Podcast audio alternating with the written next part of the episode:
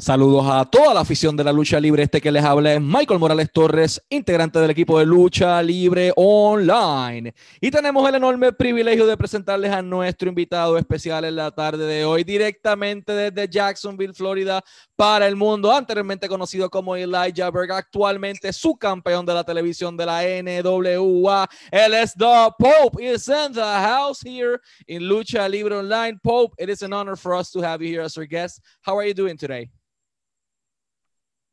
Oh man, I'm doing wonderful. It's an, it's a, it's quite a privilege, if you will, for your boy to be joining you right now on Lucha Libre Online uh, for for this spectacular interview uh, that's about to go down. And I got to tell you, man, uh, if the intro and the introduction that you just did is any indication of what's about to be an interview uh, process, then, then I'm amped for it already. Hell, Rosetta Stone can't get me ready for you, though, as fast as you talk in Spanish. So Pope got to freshen up a little bit. Well, thank you so much for that, sir. Uh, just wanted to ask you, how did your passion for pro wrestling start? I mean, which was either the match or the wrestler that engaged you enough to do this for the rest of your life? Well, I think everybody is quite aware that uh, you know your boy Pope is, is an NWA guy. How how ironic uh, that is NWA at a young early age with my pops and my brothers.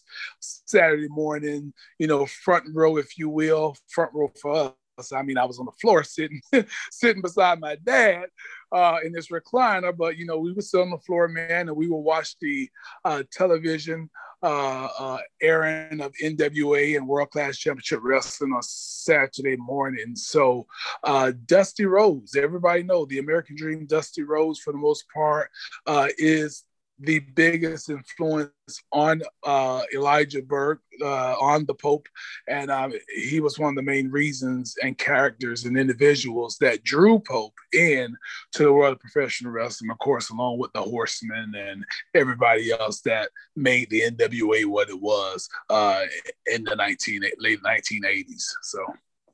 So I'll do a brief yeah. translation to that, to Spanish. Eh, ¿Qué fue aquello que inspiró al Pope a ser luchador? Él viva con su familia y veía todo el producto de la NWA constantemente, sus papás, sus hermanos y todo el mundo juntos como una familia viendo la NWA. Y lo irónico es que Pope actualmente es un NWA guy, es el campeón actual de la televisión de la NWA. ¿Y qué figuras fueron los que le llamaron más la atención como para ingresar a la industria de la lucha libre? Sencillo, gente. The American Dream himself, Dusty Rhodes, The Four Horsemen, entre muchísimas otras figuras figuras lo inspiraron en esto. You you were an amateur boxer uh, for a while, for quite a while. I mean, that was like your main thing before you signed with WWE. They promoted us 103 and one record in amateur boxing. Was that really the record, or is it or it was 98 one? I think WWE promoted 102 and one. Uh, I mean, I could be wrong and, maybe you're right because I'm sure you've done your research, but sometimes we can't go by Wikipedia because that thing's all screwed up. But uh, to answer your question about folks' amateur boxing background, the legit record was 98 and one. Uh, your boy was trying to get to 100. Uh, uh, you know, before I completed that uh, area of of my life as far as amateur boxing goes. So translate that to Spanish. Le pregunto por el récord que, que, tenía de boxeo amateur. El Pope fue, fue un boxeador amateur por mucho tiempo. Le apasionaba lo que hacía. Y tuvo un récord de 98 y uno. O sea, este hombre venía con un background increíble. Uh, and my question for you is, if you were an amateur boxer, extremely successful in what you were doing, I mean, 98 and 1 is is an impressive record, man. Kudos for that. Uh, but uh, how did you ended up signing with the WWE? You know, who was the person responsible uh, for bringing you in? Well, the personal responsible person, if you will, for bringing Pope in was Pope himself, Elijah Burke himself, rather. Uh, I was boxing you know, doing the amateur boxing, doing the Guns and Hoses events, doing the Tough Man uh, contest around Southern Florida, you know, and and and all over Florida. So I was only doing that to fulfill a need to entertain. Uh, as much as I love competition, which I do love. Uh, I I don't take much pride or pleasure in possibly injuring someone um, gravely, might I add, because that has happened. But I don't take any pleasure in hurting uh, my fellow man, my fellow brother, uh, in, in any facet of, of life or competition. So I ended up um, seeing the opportunity for me to go to the first ever WWE tryout camp. And um, that's basically, that's what kickstarted me as I went to OVW. I tried out and um, that opened the doors for me to go there and earn a contract for WWE. So, translate that. Eh, ¿Quién fue la persona responsable en llevar a Elijah Burke a la WWE? Pues fue Elijah Burke mismo. Fue el mismo Pope quien se abrió las puertas para llegar allá a través del primer campamento o del primer tryout masivo que tuvo la WWE y eventualmente eh, llegaría a la OVW. Menciona que él no siente ningún tipo de placer al lesionar a, sus compañeros y a sus personas o hacerles daño. Entonces, por eso también eh, toma la decisión de ingresar a este interesante mundo de la industria de la lucha libre. So, you mentioned you, you were on OVW, that was, you know, the original uh, WWE developmental territory for a while. Uh, but you know, before you were heading to the main roster, as far as we read, and, and you can you know uh, either confirm this or deny this, uh, but uh, they mentioned that you you got a pitch to to go into the main roster as part of the Spirit Squad. Was that correct? That is correct. And um, while uh, myself well, I won't get into the names because I know you got to follow, but I will say this uh, the opportunity was presented by Vince McMahon himself. And Vince McMahon told me, along with the other uh, original members of the Spirit Squad, that uh, we were going to make a lot of money because it was his idea. And he, he was going to push it, obviously, because it was his own very idea, his own creation. Vince got on the plane one day and thought to himself, Ha! People hate cheerleaders. I'll get cheerleaders. And so that's what he did. He got some male cheerleaders and he wanted me to be one of them. And I, I politely uh, turned it down um, as I don't feel like I could have did that role any justice. So I'll translate that interesting stories of Spanish. Eh, eh, Vince McMahon directamente le propone a Elijah Burke, actualmente Pope, eh, ser parte del grupo de Spirit Squad junto con el cast original, porque él algún día se levantó y dijo, ah, la gente odia a los cheerleaders, vamos a hacer un cheerleader. Y Vince McMahon directamente fue quien se lo propuso, eh, quien Pope directamente, con mucho respeto, declinó la oferta porque entendía que, que no iba a poder hacerle justicia a ese rol que él estaba buscando. Vince intentó impulsar la idea lo más posible, pero Pope eh, no quiso en aquel momento dado. So, you know, after that, you got the opportunity to go in the main roster, and you, you know, an amateur boxer got paired with a legit MMA fighter, Sylvester Terkay. I mean, that that combination could have been unstoppable. So, uh, who gave you guys the notification that you were going, you know, to heading uh, into the main roster, and how do you feel at that moment? Well, actually, man, um, uh, again, it, w- it was a great redemption, redeeming moment, so of speaking, following not taking the Spirit Squad, getting a bunch of heat for turning it down by some of the boys who saw it as uh, squandering an opportunity, you know, for telling Vince McMahon no. And, and Vince McMahon appreciated the fact that I was open, honest, and uh, was man enough to say uh, it's not for me. And and Vince made sure that he sent me back down to OVW and said, We'll bring you back when we have something for you. Who notified Pope of the pairing with Sylvester Terry was one Court Bauer of MLW Major League Wrestling. So uh, he was on the writing team at that time, and um, he was along with uh, Dusty Rhodes and and maybe even Dave Lagana. Uh, they were very um, uh, integral in that circle of, of breaking the news and bringing me up and working with me and Sylvester Terkay on a weekly basis.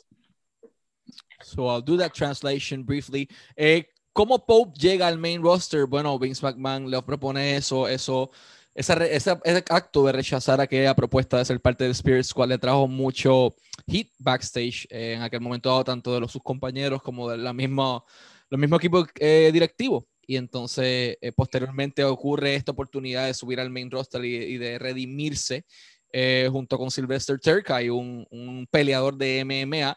Eh, y quien le da la noticia es nada más y nada menos que es la persona actualmente a cargo de MLW, que se llama Kurt Bauer. En aquel momento dado era parte del equipo creativo de, WWE y él fue la persona que directamente estaba trabajando con ellos. Uh, after, you know, you worked with Sylvester for a while, uh, they created something pretty interesting in WWE's version of ECW. Uh, one of the few good things of that brand, I personally didn't like many of the things they did back then. Uh, but you, you know, you guys created some magic together as the new breed. Uh, who was the person responsible for the idea, and how did Pope got into the equation? Well, uh, again, uh, Dusty Rhodes, Dusty Rhodes, period. Dusty Rhodes, as you guys saw uh, and, and may have heard prior to uh, going to the ECW brand and branching out with the new breed. Dusty Rhodes is very uh, much a part of that whole equation of and, and Elijah Burke becoming the leader of the new breed and all. I mean, it was just all a lot Dusty and um, again, um, some Dave Lagana, and um, they, they, they were trying to find um, some some the the the villains to the superheroes of sorts, which was the ECW originals. And um, I was just fortunate enough to be chosen, uh, being that I have always been a great talker, uh, to lead that group in, in, into the war with the you know the new breed versus the ECW originals. And um, and I don't know if you're going there, but it ended up taking us to WrestleMania, and that was pretty cool. I'll translate that to Spanish. En aquel momento dado, la persona encargada de, de, crear este grupo de New Breed y una parte integral de, de creer y confiar en Elijah Berg, en sus talentos y específicamente su habilidad en el micrófono, fue Dusty Rhodes. El mismo American Dream confió en él, eh, puso las manos en el fuego y eventualmente lo, lo hizo el líder del grupo de New Breed. And that was actually my next question, Pope. Detroit, Michigan, Ford Field, WrestleMania 23, over yeah. 80,000 people chanting all of your names, the ECW originals against the New Breed. How, you know, what do you recall of this historic day in your life? Well, first thing, uh, Pope, uh, take a little back step it's crazy because that WrestleMania, the whole plan was for Sylvester Terkay and The Undertaker, and and Pope was supposed to obviously, uh, and I had no problem with a young Elijah Burke riding the coattails of Sylvester Terkay to go against The Undertaker. They, they brought Sylvester Terkay. Uh, they brought him in specifically because Undertaker uh, was and is a huge MMA guy. And so Undertaker loved the physicalness, he loved the legitness of the MMA, and he loves to uh, bring that type of uh, uh, wherewithal and, and create that same type of magic inside the wrestling ring. So you can go ahead and translate that, and then I answer your question about WrestleMania.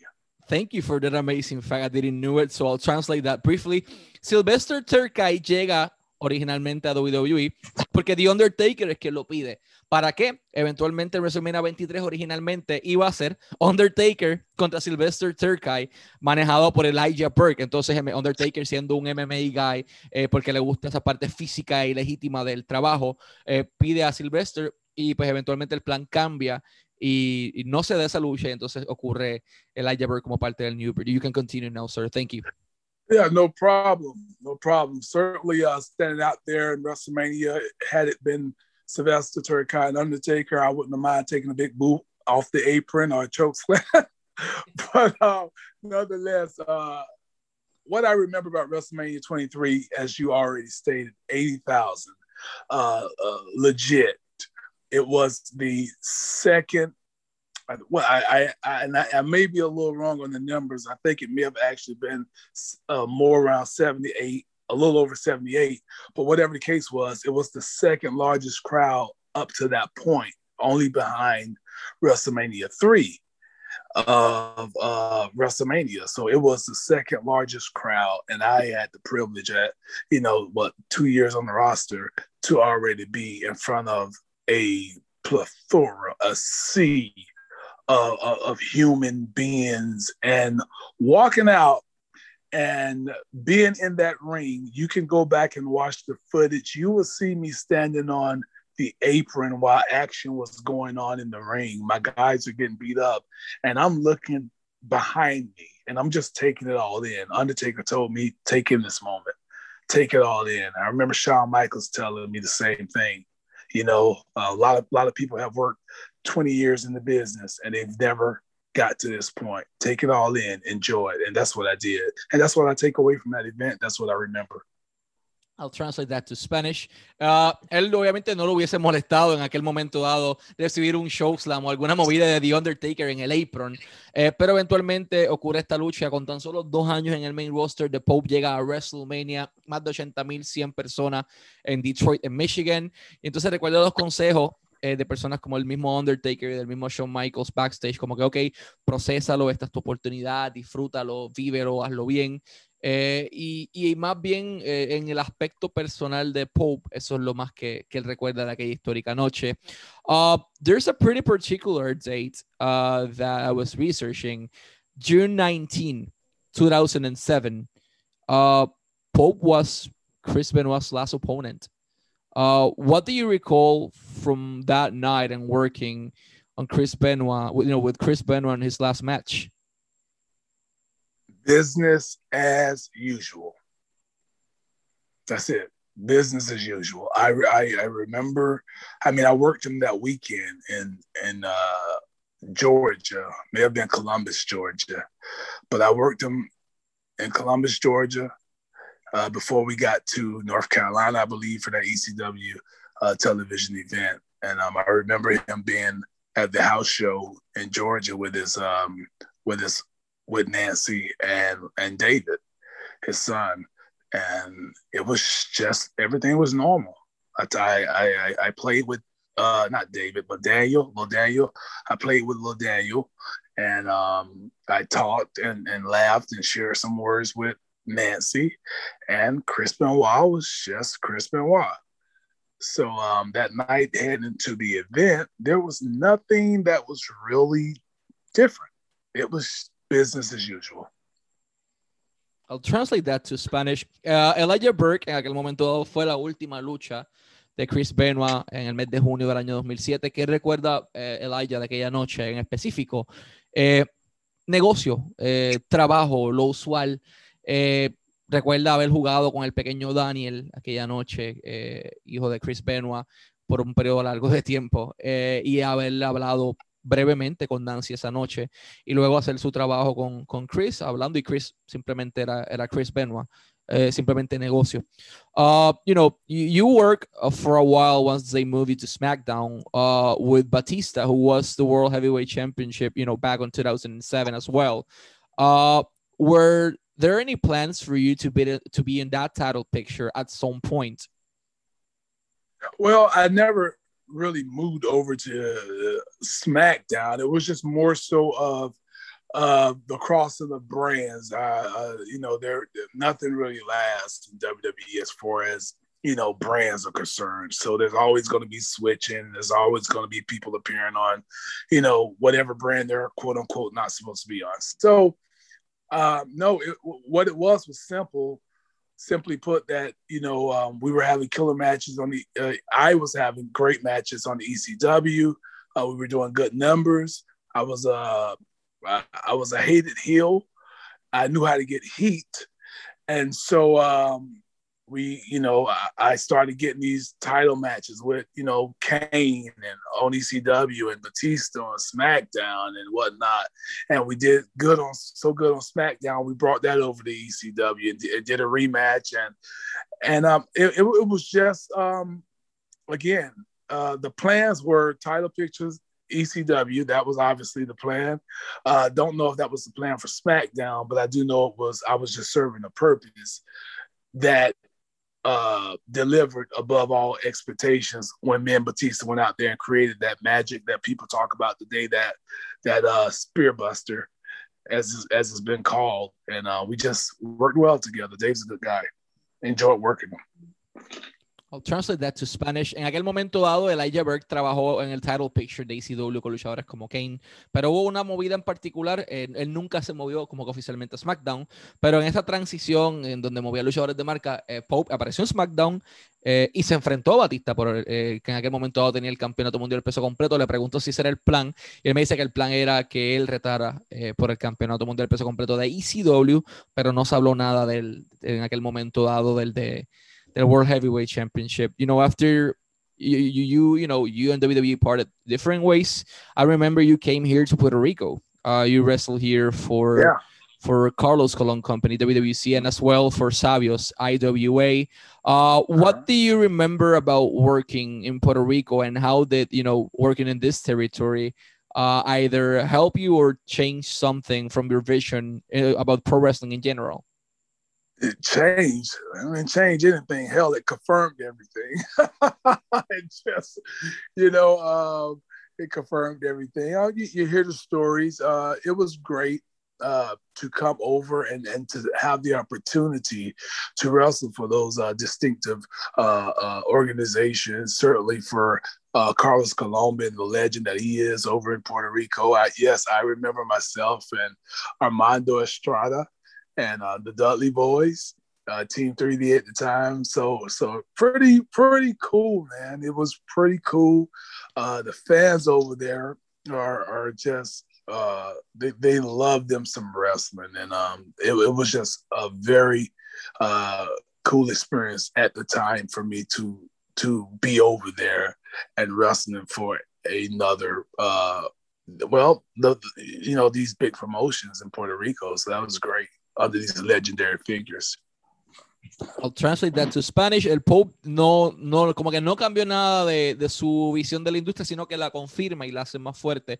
Entonces, en aquel momento dado, tuvo la oportunidad de estar en Puerto Rico con Carlos en la empresa WWC, eh, en donde estaban figuras como los Dolly Boys, como Armando Alejandro Estrada, eh, entre muchas otras personas. Y eh, fue una experiencia interesante uh, para él haber pisado Puerto Rico. After that, you know 2009 you got you got a tryout match for TNA you signed with the company. Uh, and hell you, uh, you in my opinion you had the best run in your whole career over there. I mean hell AJ Styles Kurt Angle even Hulk Hogan. I mean you were the number one heel at that point in, in the company or babyface depending on which moment you were talking in.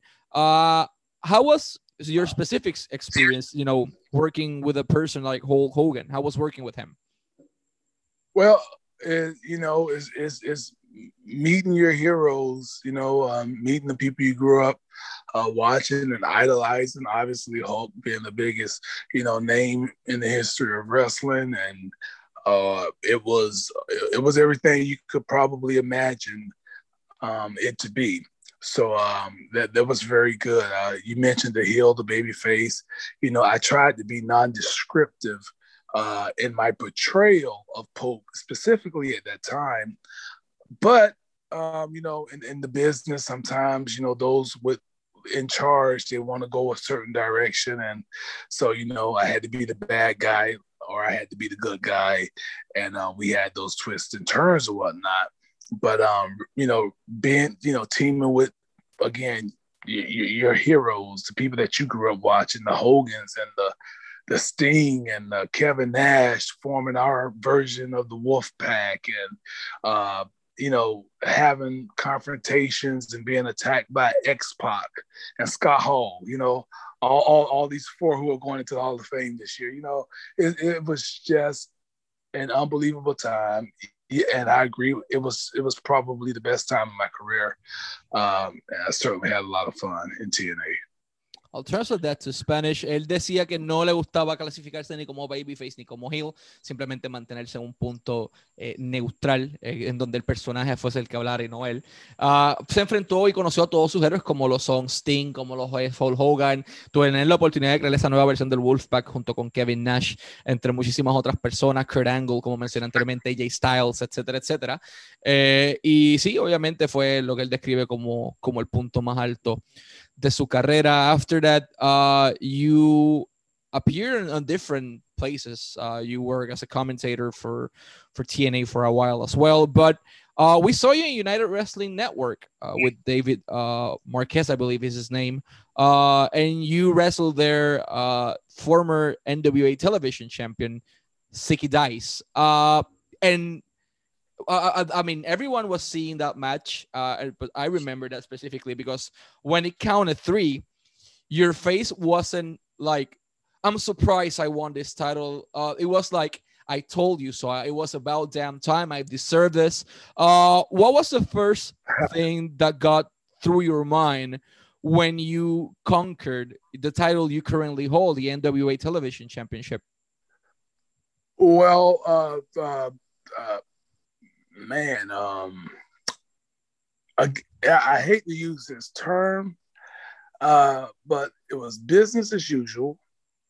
And what was going through my mind uh, was the same thing that went through my mind when I, you know, uh, did the promo earlier uh, when I spoke about Zicky Dice and uh, how Zicky does not measure up to Pope. Uh, that's just a fact. Uh, sometimes you can be, it, it's like you just kind of mentioned, it's about the time. Well, when you see so many people that have gotten opportunities that you know for a fact can't hold a candle to you, then that that that puts a little chip on your shoulder. It, it kind of pisses you off a little bit more than just having that that burning desire or that that drive or that commitment. It does something else to you. So when that one, two, three happened, uh, it was not just it's about D time or I told you so. It was what the hell did you expect? you know, what else could have happened? I mean, this guy does not measure up to me, and that's not a work. That's a shoot. I'll translate that interesting story to Spanish. En aquel momento, Pope gana el campeonato de la NWA, de la televisión de la NWA, en un evento de United Wrestling Network y su oponente era Siki Dice, quien tenía el título. Y él recuerda, obviamente, business as usual, como él dice, negocio es un negocio. Eh, y antes de eso, él hace una promo dejando claro en donde él dice que Siki Dice no se compara a The Pope bajo ninguna circunstancia. Siki Dice acá, The Pope arriba. Entonces, eh, él deja saber eso y él dice que no es, no fue como una promo, fue, fue algún shoot, es un, hecho real, eh, que no se comparaban y cuando gana el campeonato de la televisión simplemente fue como que, ¿qué diablos esperaban que iba a pasar? Si se los dije, yo soy superior a este caballero. I also want to say something else in Spanish. A todos los amigos que puedan y tengan la oportunidad de donar a, al Centro de Caridad de Pope, tiene una entidad benéfica llamada The Love Alive Charity Inc. Ahí pueden ir directamente eh, a hacer una donación a todos los que puedan. No hay donación pequeña, no hay donación grande. Ellos han ayudado muchísimas personas y en estos momentos necesitan de nosotros para poder continuar, eh, continuar haciendo sus eventos de manera anual eh, y sus eventos en diferentes momentos del año, todo de manera benéfica. Así que a todo el que pueda vaya directamente a love, alive, love guion alive, punto org, slash donate y ahí directamente pueden ir a donar a, las diferentes eh, actividades que él tiene benéficas para ayudar a muchas personas en el área de Florida específicamente. Pueden seguirlo de igual manera en Instagram como The Black Pope, directamente Instagram at The Black Pope, ah, y de igual manera pueden eh, consumir su producto, además de en sus redes sociales, en la NWA. Ah, ellos tienen su próximo evento, NWA Back to Attack, el domingo este domingo 21 de marzo, 4 de la tarde hora del este, a través de FITE TV, NWA Back to Attack, uh, domingo 4 de la tarde hora del este por FITE TV. Uh, and that's actually my next question for you, Pope. Uh, what can we expect from you, the NWA Television Championship? Uh, at NWA Back to Attack on Sunday at 4 p.m. Eastern Time on FITE TV. I mean, you're the champion. Uh, and we've seen the the certain announcements. We, we don't have like the full card of what can we expect, but is the Pope going to be on NWA back to attack on Sunday? Pope will be at NWA back for the attack. Um, and all I can tell you to expect is the unexpected. Now, uh, obviously, uh, some announcements have been made. Uh, you guys know that we lost the question mark, Josephus uh, or Joseph. And um, we're, we're going to do a tribute show uh, for him. So that NWA Back for the Attack, that's going to be a tribute show for our beloved question mark and uh, his partner Aaron Stevens will be challenging Nick Aldis for the uh, NWA title. Uh, also, you guys may have heard one of my nemesis, you know, and I'm not going to let too much out the bag here, but again, old Tyrus has found his way, the former Brodus Clay has found his way to the NWA. And, um, uh, you know, it's just something about when the two of us, as you guys saw at Impact Wrestling, when we're in the same building, there's always something a brewing. So you have to keep your eyes out and, and keep it open for that one. I'll translate that. Eh, Pope va a estar este domingo en NWA Back for the Attack. Mis disculpas por esa corrección que tengo que hacer ahora. Eh, pero es NWA Back for the Attack. Ahí va a estar Pope. Eh, menciona que lamentablemente perdieron a, Question Mark hace poco. Nuestras condolencias a, la NWA por la pérdida de, un gran compañero. Y su compañero Aaron Stevens, anteriormente Damien Sandow en WWE o Idol Stevens en Puerto Rico, se enfrenta y reta al campeón mundial peso completo de la NWA, Nick Aldis, por el título en un show de tributo al Question Mark directamente. Eh, y lo interesante de esto es que hay una persona que regresó Chris Adonis o Chris Masters, o llega ya directamente a, NWA, Crimson, entre muchas otras personas, pero hay un nombre en particular que él menciona y es su archinémesis o su rival de toda la vida, eh, que es Tyrus, anteriormente conocido como Produce Clay. Él no quiere dar mucha información, pero todos los fanáticos tienen que conectarse este domingo en WA Back for the Attack, 4 de la tarde, hora del este, a través de Fight TV. De igual manera, The, Pope's Point of View, disponible por Spreaker.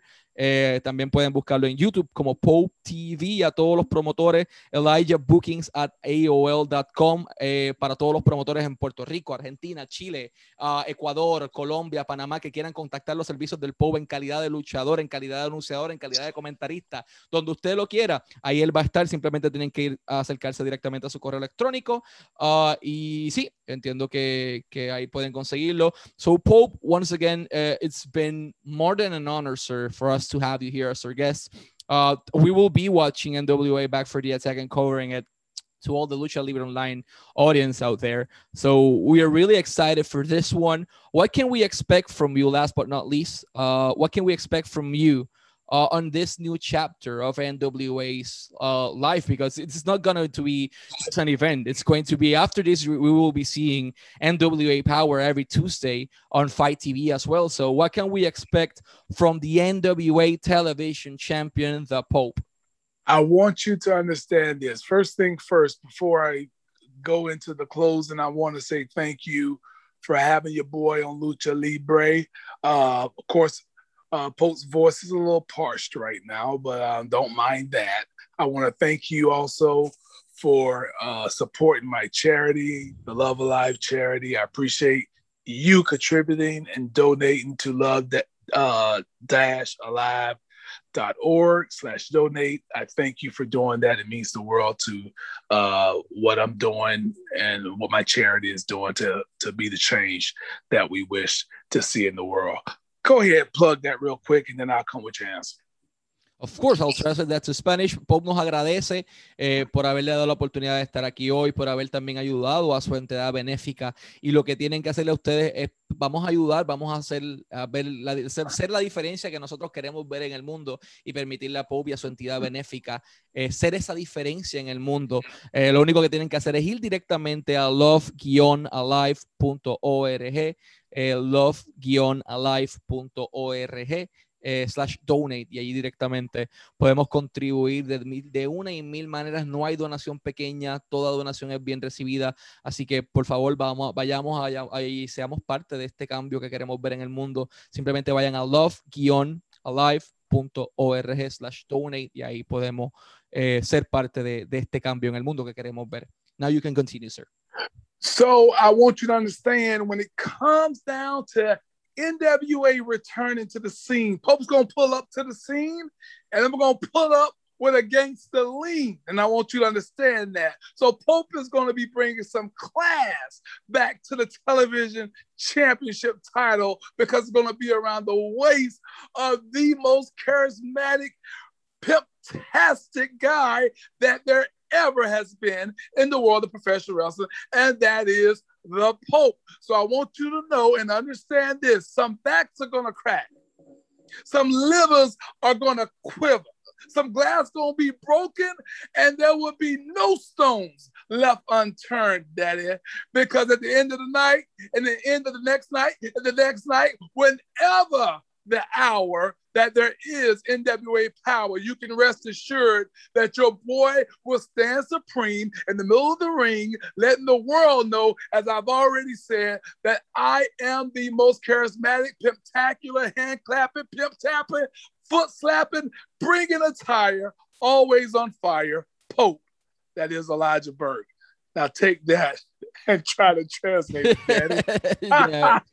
This is gonna be a tough one. ¿Qué podemos esperar de NWA y su regreso? Y de The Pope simplemente él va a estar ahí, él va a poner clase y estilo al campeonato de la televisión de la NWA y a toda su programación. ¿Qué podemos esperar? Espaldas, espaldas quebrantándose, el hígado eh, colapsando, el nudillo rompiéndose y de Pope haciendo lo mejor que sabe hacer y es pateándole el trasero a todas las personas que están allí. Eh, el Pimptastic, como él dice, eh, fantástico. Eh, este caballero, el luchador más carismático actualmente y su campeón de la televisión de Pope va a llegar a NWA Power y a NWA Back for the Attack este domingo a las 4 de la tarde, hora del este por Fight TV, simplemente a ponerle el prestigio que necesitaba el campeonato de la división y la NWA entera.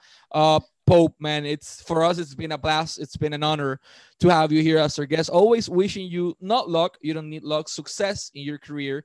Uh, and yeah, let's let's hope to see you in NWA doing what you do best, and it's then that's as you mentioned, breaking backs and putting some prestige inside uh, the NWA and and you know for the NWA Television Championship. So thank you for your time. Hey man, I appreciate it, and, and this has been a blast. And thank you, man, for the wonderful uh, uh, interview and the time to share with the wonderful fans of Lucha Libre Online. I appreciate it so much. Así que seguimos conectados a Lucha Libre Online. Gracias a todos por estar en sintonía de Lucha Libre Online, la marca número uno de Pro Wrestling y Combat Sports en español.